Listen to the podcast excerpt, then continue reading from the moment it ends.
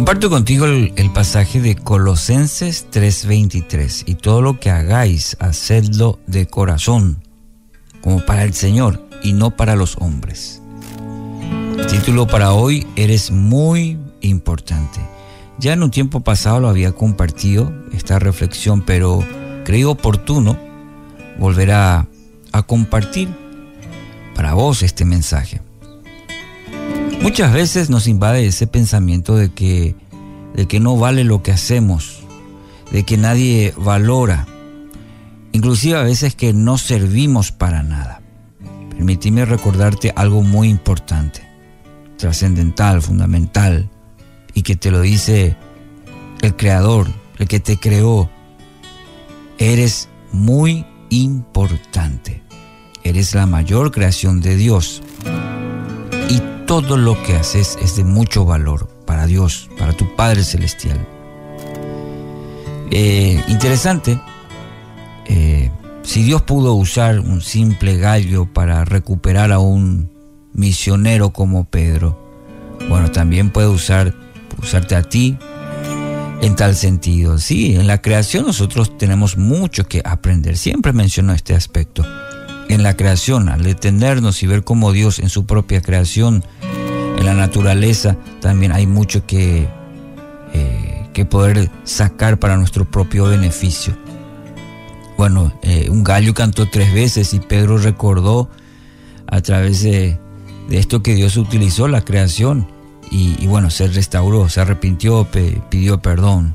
Por eso comparto contigo las siete reglas del gallo, se titula. A ver si aprendemos también de la creación de Dios. Las siete reglas del gallo. Primero, el gallo se levanta temprano e inmediatamente emprende su tarea. Tarea que Dios le confió, que le encomendó. Primero, primera regla. Segundo, el gallo no se niega a cantar porque existan ruiseñores. Hace lo que puede, lo mejor que sabe. Lo mismo tiene que ser con nosotros aunque haya gente que hable, que diga, hacer lo mejor siempre. Tercero, el gallo sigue cantando aunque nadie lo anime ni se lo agradezca. En realidad no espera que nadie lo haga. A veces nos estancamos, frenamos o inclusive renunciamos muchas veces porque decimos nadie lo me agradece, nadie me anima. Debe ser tu propia marca de seguir intentando. El gallo sigue haciendo, sigue cantando cada mañana. Cuarto, el gallo despierta a los que duermen. Su tarea quizás es impopular muchas veces, pero necesaria.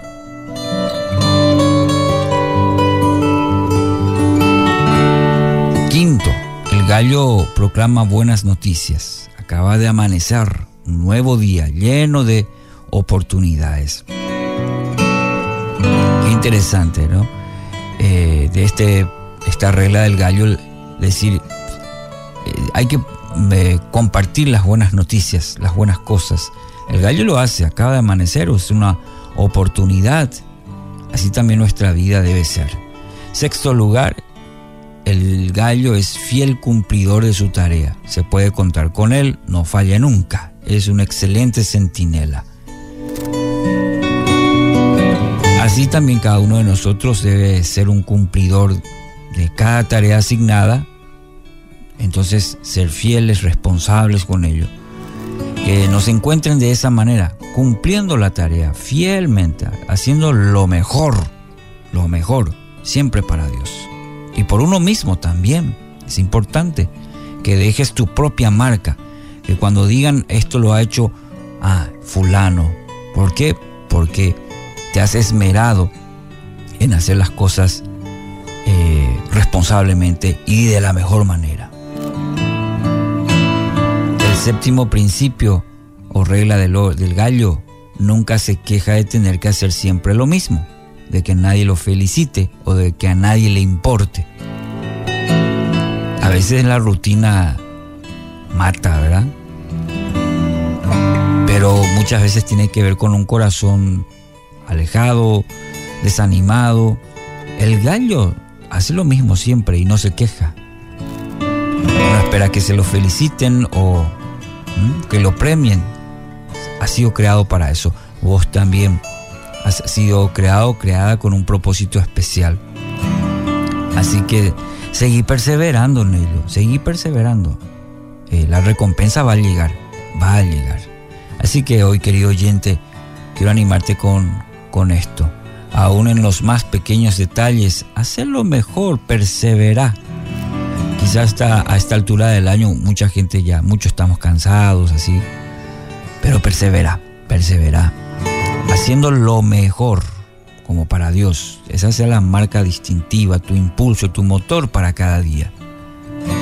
Persevera en ello. Para Dios lo que eres y haces es de mucho valor.